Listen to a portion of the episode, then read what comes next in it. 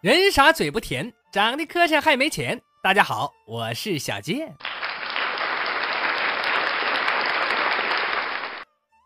您现在收听的是咱们十一期间的特别节目啊，旧闻回顾。说这段时间以来，骗子的话题持续火热，全国各地的骗局也是层出不穷。之前的节目里呀，我们就这个话题呢。呃，也说过很多了。那么今天，我们换个角度，我要给您讲讲啊，古代的骗局。过去江湖上流行十大骗，叫什么呢？风马燕雀、金皮彩挂、平词，这十样，指的是十大骗术，更指十种行骗的人或者团伙。首先说这个风，啊，刮风的风啊，也可以称作蜜蜂的蜂啊，都行。什么意思呢？就是团伙作案啊，像蜜蜂一样蜂拥而至，疏忽即散，来得快，走得也快。比如在晚清的时候，官场腐败啊，好多犯了事的官员呢，都会上下打点，花费巨资。以求消灾。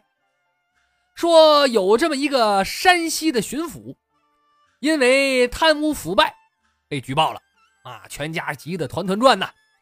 正在筹备银子运作的时候，忽然听说北京的纪委巡视组来了。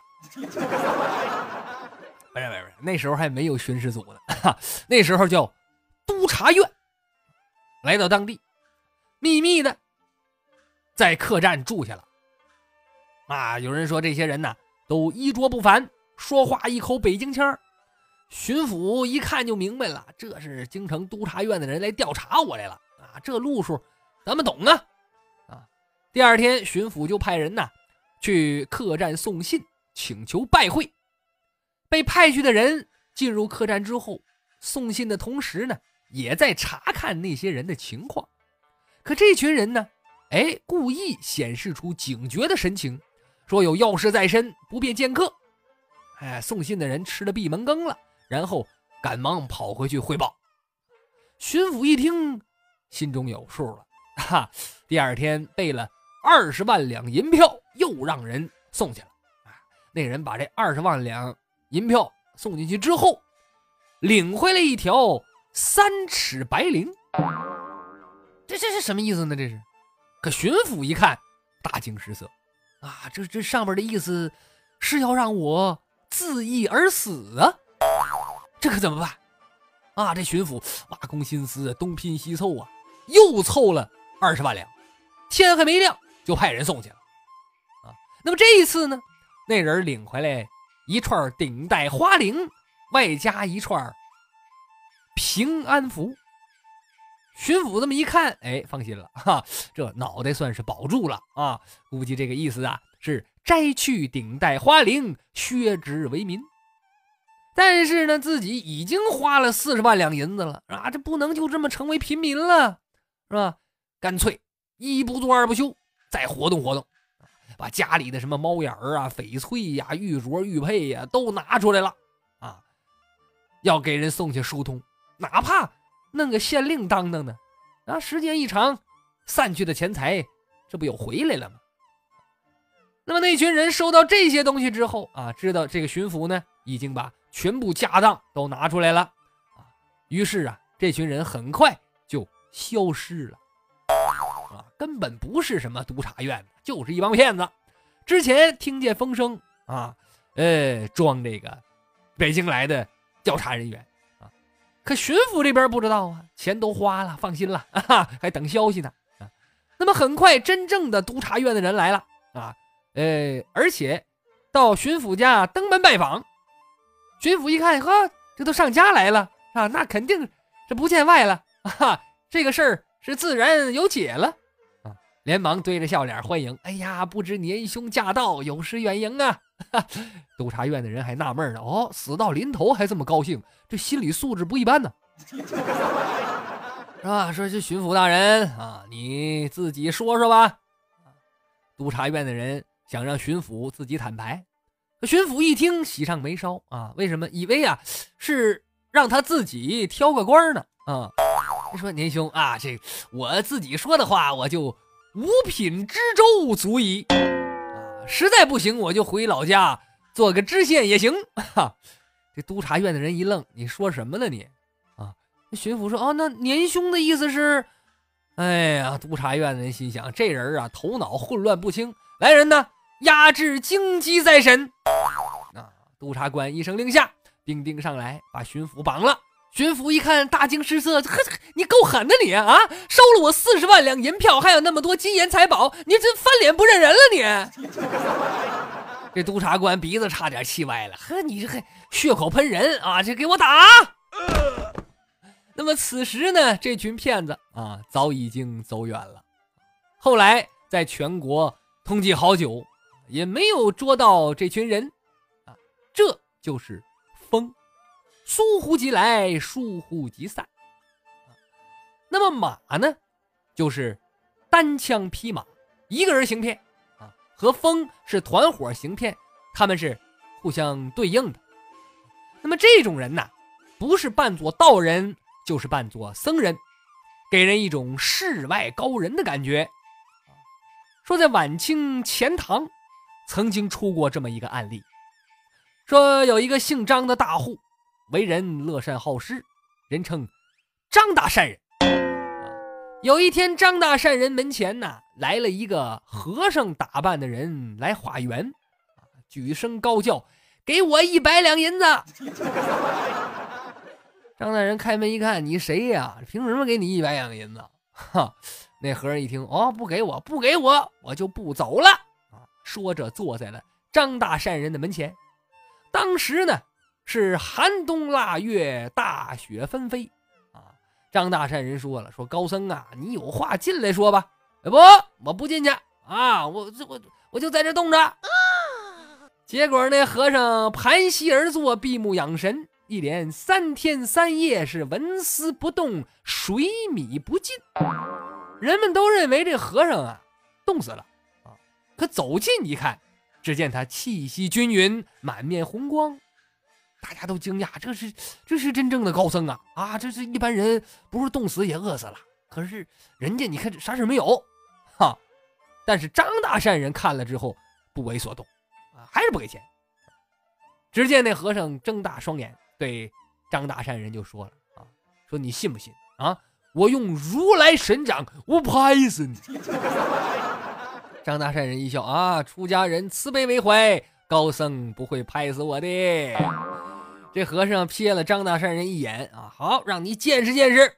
说罢，双手合十啊，而后猛地一搓，他的双手马上被一团蓝色火焰所包裹，而那个和尚呢，竟然丝毫没有疼痛之状。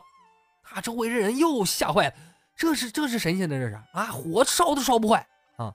但是张大善人还是不给钱。哈，和尚最后实在没招了，掏出一团绳子，拴在张大善人的门环上，然后给点着了。啊，一边点还一边喊呢：“我用三昧真火，我烧死你！”说完，抬起屁股走了。哈，那人们这时候才发现，那个绳子啊，不停的燃烧，可是呢，就是烧不断。啊，这些人就告诫张大善说：“这个，这可能真是神仙，这个啊，你还是依了他给的钱吧。”但是张大善人呢，依旧笑而不语。两天后的一个傍晚，啊，那个和尚呢，悄悄的呀，又回来了，哈，敲响了张大善人的门。俩人这回坐下来要聊一聊。啊和尚就问说：“ 哈哈，呃，张大善人，您是怎么识破我的这些手段的？”张大善人笑了。说你呀，呃，你要不施这些技法呀，没准我给你几个钱。可你这么一弄呢，我倒是想和你玩一玩啊。我张大善人不是愚善呢，呃，是不是说谁来了我就傻乎乎的都给钱呢？那我不我不成傻子了吗？那是哈。那说你三天三夜不吃不喝，没饿死也没冻死，别人不知道怎么回事我发现了。说你刚来我们家门口的时候啊，脖子上戴了一圈罗汉珠，那就像沙僧啊，《西游记》里沙僧脖子上戴的似的，一个个大球是吧？一大串搁脖子上戴着。我数了一数，三十六颗。那么三天之后呢，变成了三十颗了。啊，我知道那个珠子啊，都是人参做成的，有驱寒保暖、抗病延寿之效。你每天吃两颗，所以不吃饭也没事啊。所以你那是人参做的，当然里边也可能掺了牛肉了。那一般人呢不会注意。啊，你这脖子上几个珠子？但是我啊注意了。和尚一听笑了，哈，哎，你说的对。那我那如来神掌呢？张大山说：“你那如来神掌啊，其实就是在手上裹了面糊，又调了黄磷。黄磷自燃，啊，燃点很低，但是呢，它烧不着你的手。那个绳子呢，燃而不断啊，也无非就是把绳子在盐卤水里浸泡过了。”啊所以烧不断，这个咱都懂。那和尚听罢呀，非常惊讶啊，说：“这个是吧？我们这祖传的手艺，你是怎么知道的呢？”张大山人一听，笑道：“ 哈哈，我呀，我原来也是干这个的。这是马。那么，风马燕雀，燕呢，又称颜，容颜的颜啊，是指美色，取自。颜如玉一说，这个艳呢，就是指专门以美色做局行骗的人，不单指美女啊，也指美男子，女骗男，男骗女，只要色心一起，就会上当。讲这故事还是清末，八旗子弟很多不务正业的，尤其是那些贝勒爷啊，这个王爷的儿子是吧？无所事事，有钱干嘛呢？整天呢。在八大胡同逛来逛去，啊，就是妓院呢，哈，喝花酒睡妓院。那么这时候女骗子就可以趁虚而入了。那么这种骗子呢，除了长得漂亮，还必须有很高的修养和学识，是吧？不能脱了衣服就睡觉。你还得懂琴棋说话啊，还得会吟诗填词，偶尔呢还可以纵论国家大事，狂侃世界格局。而且你要时不时做出一种命运无奈、不得已流落到烟花柳巷的这么一个状态，可贝勒爷就好这口啊！姑娘为什么长吁短叹呢？啊，爷有所不知，小女本不是此地人士，只因家道没落，才流落至此，成了风尘之人。贝勒爷灵机一动，那我替你赎身怎么样？哈，这这这边说了啊，岂敢岂敢呐！小女乃卑微之人。啊，姑娘自谦啦！只是姑娘呢进不得我的正宅，我只能啊在京郊购置一个房屋，姑娘只能做偏房。啊，这这这女骗子一听，哎呀，如此，那小女甘愿给爷当牛做马呀！说完，声泪俱下。啊，贝勒一看高兴，啊，来快起来，我这有五百两银票啊，拿去赎身去吧。啊，这姑娘接过银票啊，呃，出了门一转身一溜烟就跑了。守候在外边的丈夫呢？那时候有丈夫，那肯定的是吧？呃，有人肯不是丈夫啊，也是是搭伙的过日子的啊。那么守着啊，帮忙换衣服啊、化妆啊，连夜俩人就逃出京城了。那么等到天亮呢？呃，贝勒爷见姑娘还不回来啊，这时候也发觉不对劲了。但这个时候已经为时已晚啊，所以这叫验。但是你做这个，你要又是你要是这个。呃，有夫之妇啊，这个反正做丈夫得难点啊，就为了这点钱呢，脑袋是有点绿。但是那时候呢，就穷啊，不讲这个了啊。这是燕，接下来呢是雀啊，这个是最工于心计的一门啊。这雀呢也称缺，就是缺口的缺啊，意思是官场上的位置啊，哪有个缺，就会有人。走马上任啊，堵上去，那么这个大局就得调动好多要素，联系好多人啊。做局者呢，运筹帷幄，直到把局做成，才腰缠万贯而去。说是在民国初年就出现过这样的骗局，那时候呢，买官卖官成风，有时候一个人呢兼任七八个县的县长，新任旧任县长来来去去。老百姓根本弄不清到底谁是县长，而且那时候县长上任呢，就凭一张委任状，啊带着师爷就可以办公了。真的假的，谁也弄不清楚。姜文拍了个电影《让子弹飞》，哎，说的就是那时候的事儿，啊，那不是冯小刚演那个吗？啊，带着师爷，带着媳妇儿，啊，坐着火车唱着歌去上任，结果被土匪炸了，是吧？那么咱们说这个故事呢，呃，跟那个有异曲同工之妙。也是民国初年，啊，说是在川西，四川西部，有这么一个落魄的秀才。一天呢，他在家里正闲来无事，这个时候呢，就听见有人敲门。书生一开门，一个师爷模样的人上前就说了：“说先生，啊，我家夫人落难，可否在府上借宿一夜呀？”啊，这书生。一听挺挺很善良是吧？一看啊，这落难了，那来吧，啊，进来坐吧，啊，又一看后边那个少妇身段很苗条啊，于是这个心生怜悯吧，啊，那个那个先进来坐，进进来之后得聊天啊。那书生就问了，说这各位是做什么的呀？啊，缘何流落至此？一听这话，夫人长叹一声，啊，双眼垂泪进了里屋。这时候师爷说话了。先生，且听我说啊！我等此次前来呀，是非为别事，是就任县长一职。我家老爷花了四万两银子买了这个县长的位置，我是老爷的师爷。今天我陪老爷全家来上任，不料呢，在山中遇到土匪，炸了老爷的轿子，老爷被炸死了，钱财被抢空了。如今呢？只剩下夫人。那哈，听到这儿，书生点点头啊，同情心顿起，实在是可怜。那么师爷接着说：“说如今呢，老爷走了，我们也不知道如何是好。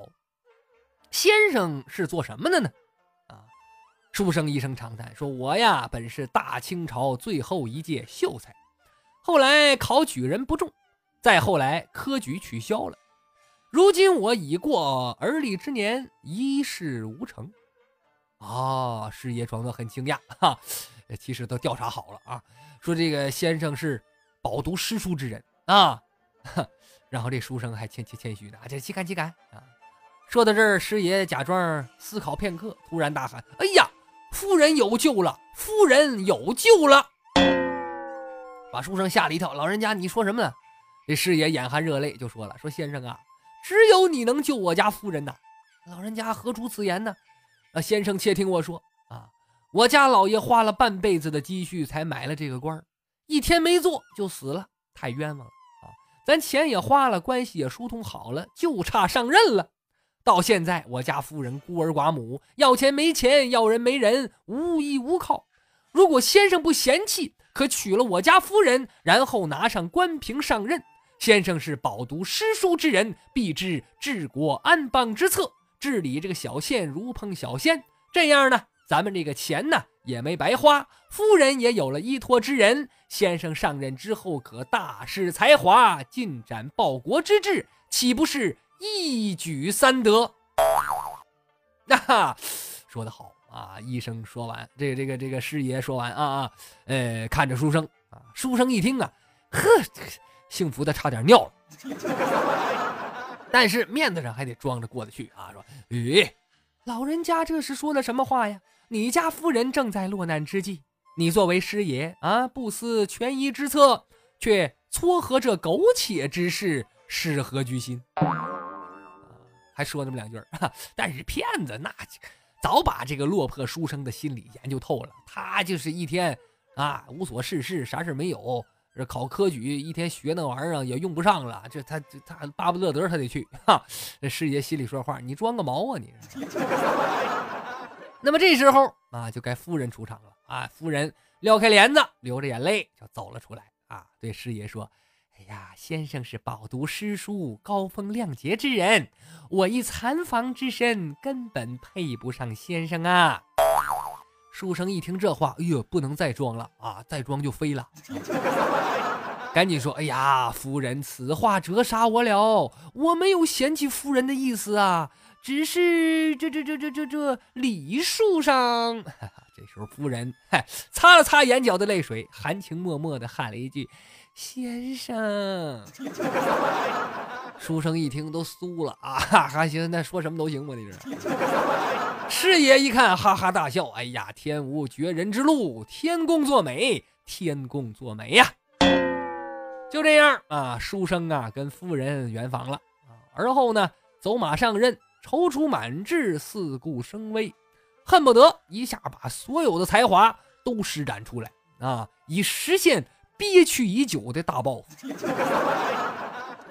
那么书生在前面忙啊，这个师爷和夫人呢在后边忙啊，暗地里算计啊。书生上任几个月，俩人就巧立名目，搜刮了十几万的银子啊。书生白天办案，晚上拥着美人入睡啊，幸福到了极点了。后来呢，师爷又献上了一杆大烟枪啊，说这个玩意儿提神壮阳啊。哎，这书生又抽起了大烟膏子。你说那还能有好吗？就这样折腾了一年呢，啊，暗毒劳累，床上奋战，再加上大宴伤身，书生只剩下皮包骨头，是奄奄一息。师爷和夫人一看这小子啊，没有利用价值了啊，于是啊，趁他有一天晚上昏昏欲睡之时，用枕头把他闷死了。闷死书生之后啊，这俩人带上所有的银票逃之夭夭啊！当地百姓一连数日看不着县令啊，怨声载道啊！上面也听着风声了，赶忙派人下来，哎，查看。推开县衙的大门，空空荡荡啊，没人了。再一进后堂，一股恶臭迎面扑来，书生县令已经腐烂生蛆。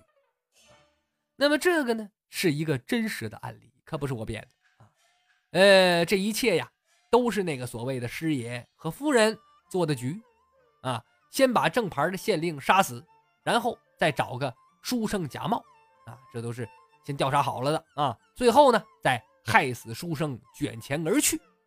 后来民国政府啊，还查过这个事儿啊，最终也没找着这群骗子。这正是造命在天，立命在人。福祸无门，为人自招。所有灾祸都是自己招来的。以上说的风马燕雀，这都是大生意啊，专骗这当官的和有钱的。还有呢，十大骗局嘛，金皮彩挂平词，这是什么玩意儿呢？咱们呢，下期再说。